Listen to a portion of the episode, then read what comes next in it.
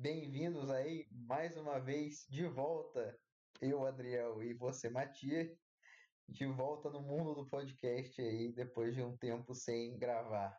Exatamente. Tudo bem, Matias? Tudo bem, já peço desculpa pela ausência assumindo a minha responsabilidade.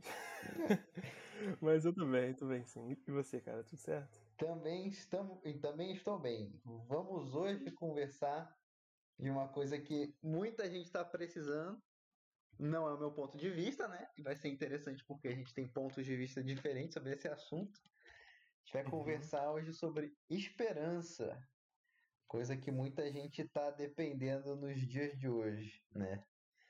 E aí, Matias, você tá com esperança para esse ano de 2021? É uma boa pergunta. É, e assim, é, eu consigo te dizer o que, que eu penso em relação a isso, mas sem talvez identificar se eu seja uma pessoa esperançosa ou não. Mas eu iria te dizer, ainda que talvez eu não consiga acessar uma esperança que seja positiva, eu acho que esperança é importante, sim, contando que a gente consiga é, acessar ela em formas positivas e não necessariamente negativas. Então eu acho que, se não sou esperançoso, gostaria de estar sendo mais e tento um pouco exercitar isso. Pelo visto, você não concorda tanto com isso. Eu não concordo, porque eu sou uma pessoa pessimista, né? Como você sabe, eu prefiro viver a vida imaginando que vai dar tudo errado, porque se der tudo errado, eu tava certo, e se não der tudo errado, não deu nada, não deu tudo errado. Então, sai no lucro, né? Então eu não perco dessa forma, olha só.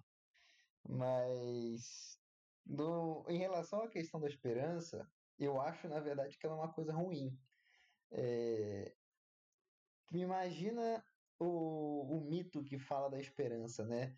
É, o mito da, da caixa de Pandora, né? Que a Pandora, quando abre a caixa que tem todos os males do mundo, sai todos os males do mundo da caixa e passam pro, pro, a vida humana. E só que fica uma coisa ainda dentro da caixa, né? Que é a esperança não faz muito sentido se a gente for fazer uma análise do mito, por que, que tinha uma caixa cheia de coisa ruim e tinha uma coisa boa que era a esperança, né? É, será que teria como você olhar para essa esperança dentro do contexto do mito como uma coisa ruim? Eu me perguntava isso. E eu imagino o seguinte: a esperança, eu acho que a gente confunde ela, essa é a minha visão, óbvio, né? Uma pessoa pessimista. Eu acho que a gente confunde a esperança com confiança. Como assim? É... Quando você... a, a esperança ela é uma emoção, portanto, ela é uma coisa irracional. Você tem esperança que algo vai acontecer frente a tudo estar te dizendo que algo não vai acontecer. Você tem por exemplo, tenho esperança de que essa pandemia vai acabar até o final do ano. Tá tudo te dizendo que não vai, né? Não tem vacina, não tem. tá morrendo mais de 3 mil pessoas por dia, e aí você se agarra à esperança.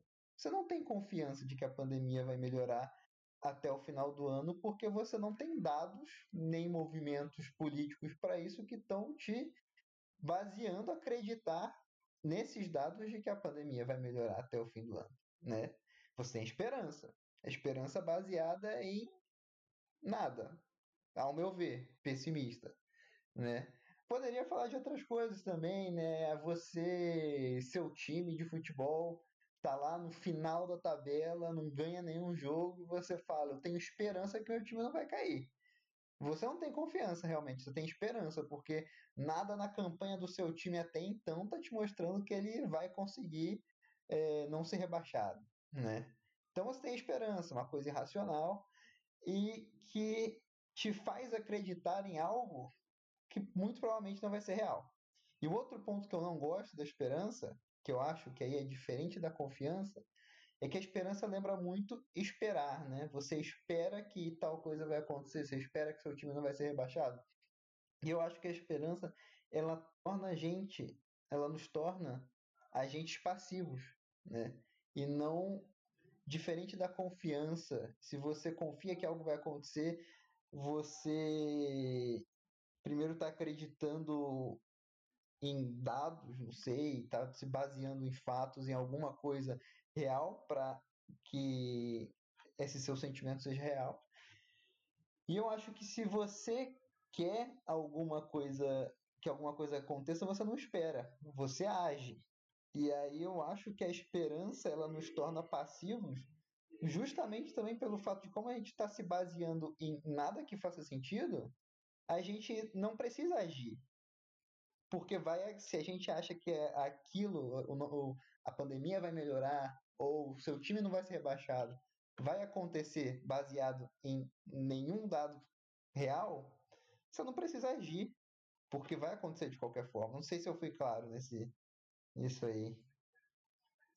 Foi, com certeza. Mas assim, tanto que acho nem seria uma questão de discordar, mas eu acho talvez que o que você está trazendo é uma forma restritiva de você lidar com a esperança e com a confiança que não precisa corresponder à essência da esperança, a gente pode dizer assim. Por quê? Eu acho que existem contextos e contextos. Vamos supor que você está no contexto que nós passamos relativamente pouco tempo de vestibular. Você quer fazer uma faculdade de medicina, super difícil, né? super concorrido, você sabe que você precisa estudar muito, e você não está assim 100% satisfeito com o seu rendimento de estudo, você acha que não está sendo suficiente, mas você tem a esperança que você vai chegar no dia do Enem e vai cair justamente o que você quer e que você vai conseguir chutar certo, você está esperançoso que você vai passar. Concordo que isso talvez estimule a passividade que você falou, de, digamos assim, abrir mão da sua responsabilidade, da tua implicação nas coisas. Mas supondo que é uma situação que você realmente não tem o que fazer, pegando o próprio exemplo da pandemia agora, que em certa medida, para além da nossa responsabilidade individual, na circulação e na propagação do vírus depende de muitos outros fatores para além da gente. Então, assim, qual que seria o negativo em numa situação na qual a gente está exposto a todas as formas de pessimismo e de falta de perspectiva, você resgatar uma confiança, uma esperança que as coisas podem melhorar, entende? Esse é o primeiro ponto. Eu não estou nem entrando em nenhuma dessas dessas desses cenários assim de forma específica, mas entender que eu concordo com o que você está falando, mas eu acho que isso são formas negativas de alguma maneira a esperança ela ser vivenciada num modo alienado. Que eu acho que é um pouco disso. Acho que acho que a esperança no que você está falando, ela traz uma relação de alienação em relação à temporalidade da vida, né? de achar que só porque as coisas ainda vão acontecer e não aconteceram, quer dizer que vai dar tudo certo. Lembro muito do Elvio, professor de Salesianos, né? Que você não chegou a ter aula, se eu não me engano. Tive, por tive sim. Você teve, é. Então, eu lembro muito que ele falava que um dos maiores absurdos dos atentados com a boa vontade e a inteligência humana é quando você está com um problema e a pessoa fala, mas se não. É, como é que é? Como é que ele dizia? Se não tá certo é porque ainda não acabou. Ele falava, isso é um absurdo. E tem um pouco disso que você está falando, entendeu? Se não tá certo é porque não acabou. É como se só o fato das coisas não acontecerem fosse suficiente pra gente acreditar que elas iam dar certo. Tudo bem, isso pode ser uma forma, como você estava falando, alienada e que te coloca numa posição passiva. Mas em grande parte da nossa postura de expectação em relação à vida, né, de esperar e de se direcionar para coisas que ainda não aconteceram ou que ainda não se resolveram, grande parte delas a gente está de fato colocando, enfim, se colocando nessas situações de uma forma marcada por muita passividade, você não acha? No sentido de que tem pouco do que a gente pode fazer quando você fala de um contexto social político, aí a gente pode entrar em outra questão, né, da responsabilidade e da atuação política do cidadão. Mas sem falar isso, no contexto agora da pandemia, eu acho que é só um pouco mais complexo, entendeu? Porque eu acho que ela pode significar uma acomodação e uma alienação, mas ela pode também resgatar a própria confiança no futuro, no sentido de que é como se assim, é, retomando, né, algumas questões um pouco assim teóricas, mas que eu acho interessante, de que dentro da, da visão existencial, né, a gente pode entender em meio às condições de possibilidade de existência, o que marca, né, o homem ser homem, uma delas é a temporalidade. De que toda experiência que a gente tem, e isso a própria psiquiatria psicopatológica sai desse ponto de vista em relação à interpretação de várias doenças, que são olhares que eu acho interessantes, mas isso não vem ao caso. De que a gente sempre vai estar se relacionando de alguma forma com a dimensão temporal da vida. A gente viveu uma forma de presente, trazendo o que a gente viveu e sempre abrindo para as possibilidades do nosso futuro.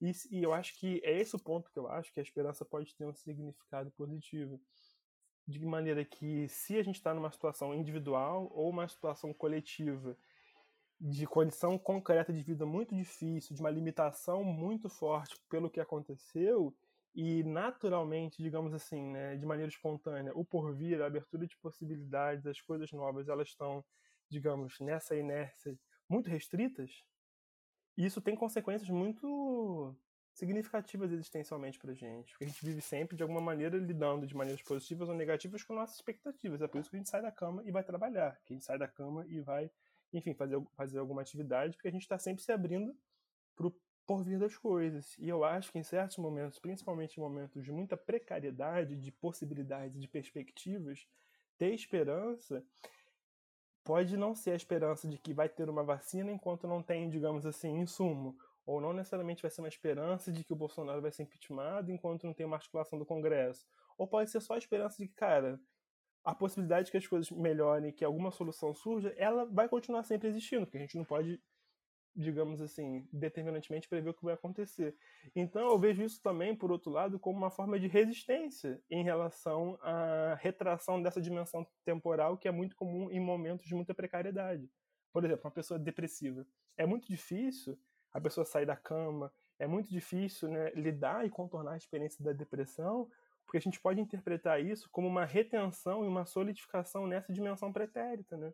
Pessoa ficar muito apegada às coisas que não estão sendo satisfeitas e não conseguir vislumbrar verdadeiramente as possibilidades, seja uma possibilidade profissional, uma possibilidade de estudo, uma possibilidade de relação, uma possibilidade de transformação na vida. Então, assim, por exemplo, nesse caso, a esperança é você conseguir criar perspectivas, e eu vejo a esperança como a crença gratuita no porvir, sem você necessitar e sem você precisar recorrer a garantias concretas e circunstanciais, ela, por exemplo, pode significar esse resgate de uma coisa muito importante, que é a nossa abertura para o futuro. E eu concordo, assim, só que por isso que eu tô querendo te dizer, eu tô trazendo esse outro lado, essa visão mais existencial, assim, e até a depressão e até outros transtornos mentais, eles podem ser interpretados a partir dessa própria questão da temporalidade, que é uma visão que eu acho muito interessante. Eu acho que você acaba falando da esperança da mesma maneira, mas de uma forma que ela não é alienante, que ela é talvez uma forma de resistência do otimismo, digamos assim. E que se ela for consciente, eu acredito que ela não necessariamente vai ser alienante, ela não necessariamente vai ser passiva. Entende o que eu tô querendo te dizer? Eu entendo, mas eu não consigo concordar 100%. Ouvindo você falar, eu acho que eu consigo dividir talvez dois tipos de esperança, assim, vamos dizer. Uma esperança. E as duas eu acredito que possam até ser nocivas. Por exemplo, é... vamos supor, você tem um parente aí que sofreu um acidente de carro e ficou muito grave, está no hospital, o médico vai e depois vai conversar com você e falar para você, ó, tá, a gente está fazendo de tudo, mas a situação não está favorável, é, muito provavelmente o desfecho que a gente vai ter aqui não é um, provavelmente vai morrer. Vamos ser bem simples aqui, porque né, é, e aí você fala, não, mas eu tenho esperança. Tudo bem, você pode ter sua esperança, mas ela entra como uma forma de meio que eu entendo, você ama seu parente, você quer o melhor para ele, mas ela também está entrando como um bloqueio para começar um processo de aceitação, né? E depois talvez isso vire um processo de negação é, por conta dessa esperança que não conseguiu ser trabalhada como aceitar a realidade e trabalhar em cima da realidade, em vez disso você trabalha em cima de uma esperança, de uma ilusão, de uma fantasia daquilo que você quer que aconteça. Né? Você querer o mundo como você quer e não como ele é.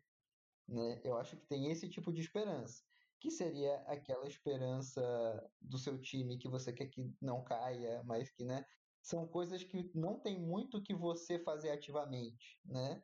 Mas que existe uma realidade que ela está se mostrando para você e através da sua esperança você está esperando que outra realidade paralela aconteça. Pode ser que aconteça? Pode. E muita gente se apega a isso, mas é, é mais comum que não aconteça, né? E aí tem o outro caso assim de coisas que talvez você possa agir, mas que você tem esperança que essas coisas melhorem. É... E aí que está o ponto da passividade, por exemplo. Ah, a pandemia não tem previsão de melhorar. É, todo cidadão pode fazer alguma coisa para tentar ajudar, seja independente do que acredita, talvez seja protestar, seja fazer barulho, reclamar, enfim. Tem, não sei se esse é o melhor exemplo, mas imaginar a esperança numa situação de que as coisas estão indo para um lado, você pode até intervir para irem para um outro lado, mas você tem esperança de que as coisas vão melhorar sem você precisar agir. E aí que me incomoda a questão da passividade. Você tem esperança, pode ser que as coisas melhorem. E aí você, como um ser passivo que só teve esperança e não fez nada ativamente, vai, nossa, eu esperei e as coisas melhoraram. E aí isso cria uma certa conformidade, né? Obviamente, é, talvez o mais comum seja você esperar e as coisas não melhorarem porque você não agiu, né? Mas se você tem esperança que as coisas vão melhorar, você espera, espera e as coisas melhoram e você não fez nada, isso cria uma conformidade. Você vai ver e falar, pô, pra que que eu vou agir se, né, só na esperança as coisas melhoraram? Obviamente, eu tô falando tudo isso no meu ponto de vista pessimista. Eu entendo que tem gente que pode ver e muita gente vê diferente, né? Mas eu acho que é um ponto a ser considerado. Com certeza. Mas aí é. Eu concordo com você. O que eu talvez, digamos assim, não concorde, entre muitas aspas, é a culpabilização da esperança nessa, nessa questão toda aí. Você não acha que isso talvez seja, digamos assim, um uso conveniente, negacionista e indiferente em relação à realidade da esperança, que é uma coisa que a gente traz enquanto ser humano, para questões que na verdade a base seria, né? A indiferença, a desimplicação, a alienação. Entende? Porque se a esperança ela pode significar resistência em relação à precariedade, mas ela pode significar, como você bem falou, passividade, eu trago essa palavra, que eu acho que alienação, acho que tem muito a ver com o que você está falando, né? porque é uma alienação que não se assume alienada, né? Você falou, não, eu estou envolvido com essa situação, mas estou envolvido na minha fé. Eu estou envolvido na minha, na minha esperança. E a religião entra muito nisso também, como outro mecanismo de que eu, se a gente está falando desse ponto de vista, que pode ser lido como uma passividade conveniente, né? É, só que é muito difícil, a gente está falando da experiência de fé né, de religiosidade, então entra em outro lugar que eu acho que é um pouco mais complexo, que não, talvez, é, tem 100% a ver com o que a gente está dizendo. Então, assim, do meu ponto de vista, eu concordo, mas eu acho que o problema seria mais essa, esse recurso e esse uso de não aceitação Mentira, quer dizer, de alguma maneira voltado para não aceitação da realidade, como você falou. E isso, do exemplo de uma pessoa que está numa situação muito precária de saúde, eu acho que é bem ilustrativo disso mesmo, né? Porque a gente fala muito isso, né? Agora é só orar ou é só ter esperança, enquanto que muitas vezes, né, pelas condições médicas e as condições de saúde que estão colocadas, essa possibilidade nem se coloca mais quase, né? E, e talvez isso pode servir como recurso de não conseguir suportar e não conseguir conviver com aquela realidade. Toca nessa questão da aceitação, sim. Mas aí o problema é da esperança, o problema é da rejeição da realidade nesse ponto. Entende o que eu estou dizendo? Mas eles são problemas dissociados? Acho que sim, porque eu acho que você pode não aceitar, você pode resistir e você pode se alienar de diversas formas.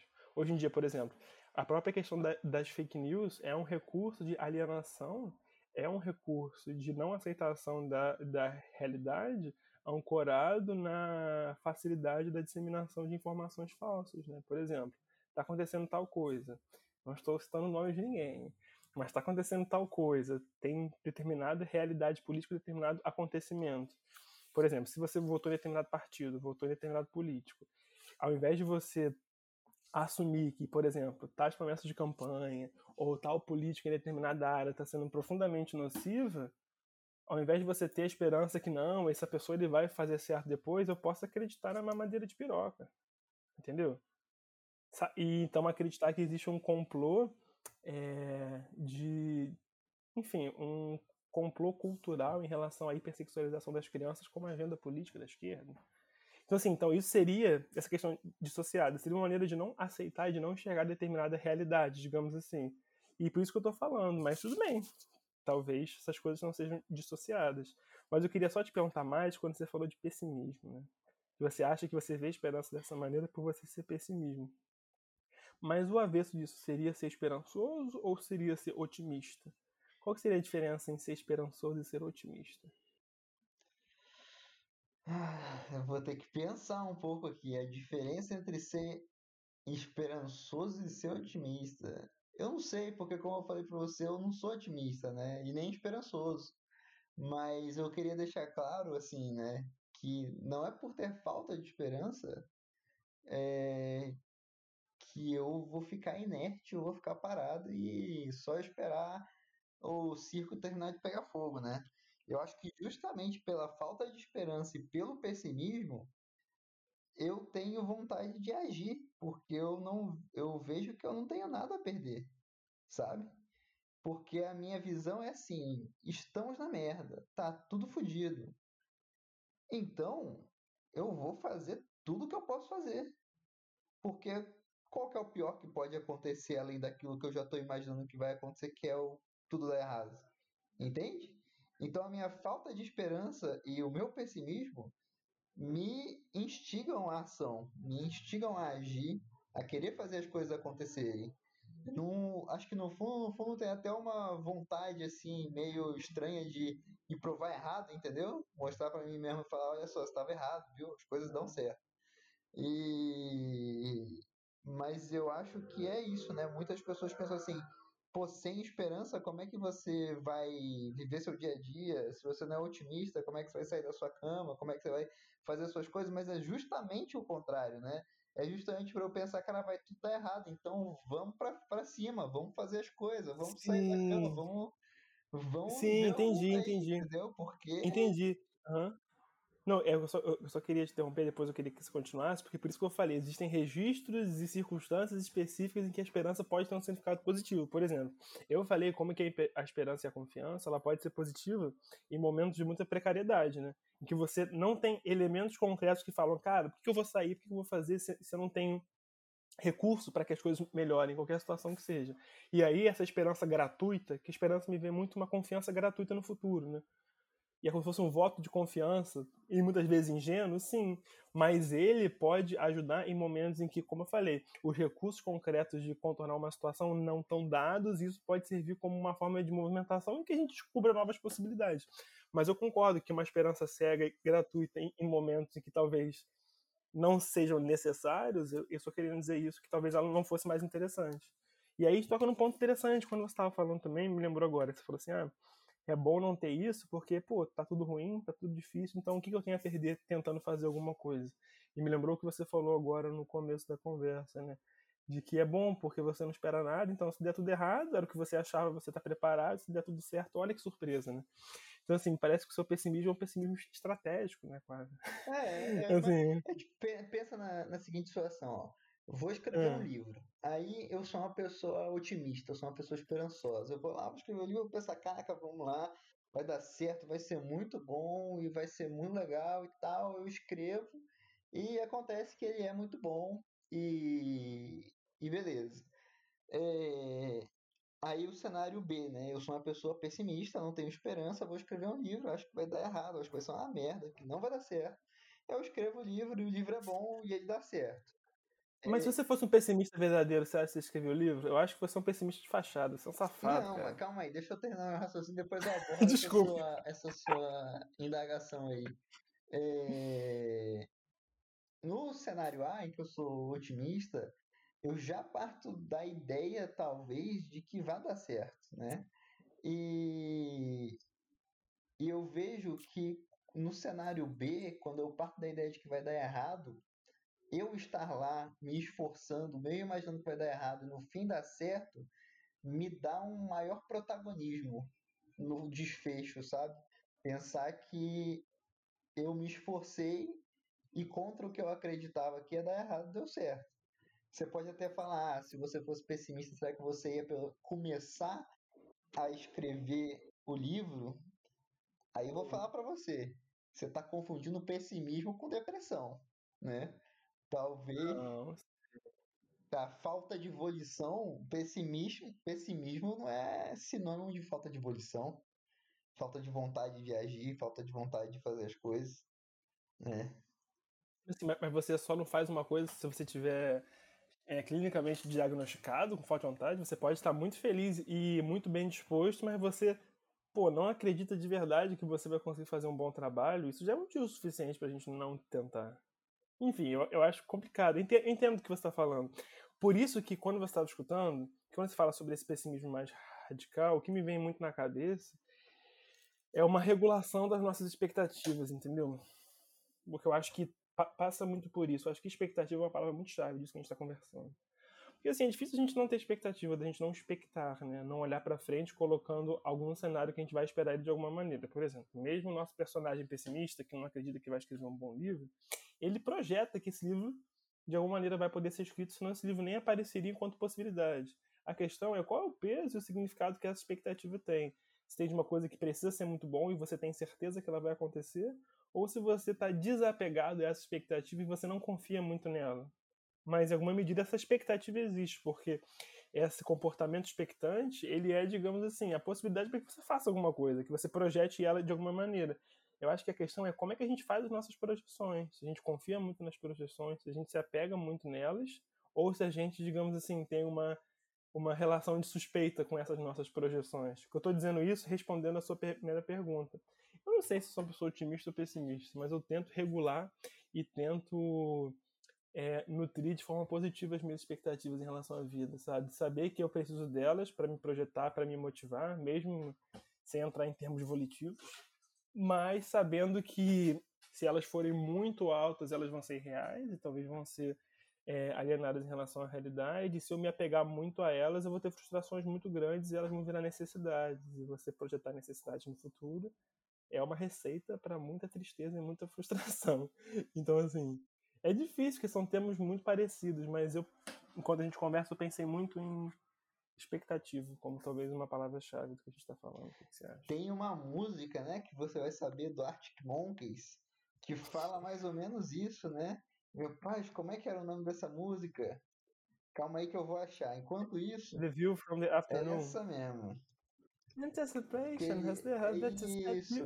Antecipação. Exatamente. Antecipação tem o hábito de te preparar pro, pro desapontamento, né? Ou seja, você tem uma expectativa ela não se cumpre e você se decepciona. É, esse negócio que eu tô falando do pessimismo, alguém já me falou uma vez, acho que foi meu primo, mas é niilismo que se chama? É algo parecido assim, é você que sabe um pouco mais disso do que eu. Eu, eu acho que o niilismo pode ter uma inflexão nisso, né? O niilismo tem a ver com essa crença na falta de sentido. Então você pode ter um niilismo produtivo e um niilismo pessimista, entendeu? Então, assim, eu acho que você me parece um niilista mais positivo, de acreditar. Só que aí vem de uma investigação filosófica um pouco mais, assim, é. mais. mais. como é que dizer? Mais profunda no sentido de pensar no sentido da vida e da própria existência, né? De você achar que não existe esse sentido inerente, que as coisas são sem sentido, que talvez elas sejam contingentes, mas que isso pode significar uma coisa boa porque significa que a gente tem a incumbência e a tarefa de dar um sentido para a vida, que é isso que é chamado de sentido de, de, de niilismo positivo, né? Então assim, você pode ter o niilismo pessimista, né, que é meio que a gente descobrir, por exemplo, que a religião, que seria ao longo da história ocidental o grande receptáculo de sentido da existência da espiritualidade, a partir do momento que a gente cria essa experiência da cientificidade e descobre em termos históricos, não estou falando da minha experiência, em termos históricos que Deus não existe, que é, que é essa morte de Deus que o Nietzsche fala, disso ser uma grande desilusão e um grande uma grande experiência de orfandade da humanidade, descobrir essa falta de sentido, essa falta de base da existência humana, mas isso pode ser, digamos assim, revertido por meio de uma postura talvez existencialmente mais lúcida, né, de assumir a nossa responsabilidade de trilhar o nosso próprio caminho enquanto humanidade. Então, acho que você talvez, se eu não fosse te chamar de pessimista, eu ia te chamar de niilista positivo, que você assume que as coisas estão tudo uma merda, que a gente não tem motivo nenhum para confiar em nada, mas que isso pode ser bom porque a gente pode se surpreender com a nossa capacidade de transformar a nossa realidade. Então, assim, acho que você seria um Nietzscheano bem, bem alinhado aí com, com, formas, com formas positivas. Cara, a gente tá chegando perto aí da marca de meia hora. É, Primeiro eu queria pedir desculpa pelo tamanho em número de moto que passa por aqui. Pelo amor de Deus, é o tempo inteiro. Mas não deu cara. pra ouvir não na conversa, Ah, eu deu não. espero que não dê pra ouvir, mas vamos Não deu ver. não, deu não. Eu, pelo menos, aqui conversando contigo, eu não escutei nenhuma Vamos moto. ver se eu vou conseguir editar essas motos fora. É, bem, eu acho que eu só queria concluir falando que com ou sem esperança dá para viver e ser feliz, né? O que importa é você confiar naquilo que você acredita. Nossa, se você foi pessimista, a conversa toda para depois falar uma filosofia de banca de jornal dessa no final da conversa. Não você sentir culpado, não, cara. É, a gente te aceita sendo pessimista. Não, eu tô falando pra confiar. Dá um charme eu aí. Eu tô falando que tem que confiar no que acredita. Eu não acredito na esperança, eu acredito. Então você confia na desconfiança. Exatamente. Só que paradoxo. Olha só aqui. Ah. Beleza. Mas tá certo, querido. Foi muito bom conversar contigo e tenho esperança que a gente não vai demorar tanto pra se encontrar de novo. thank you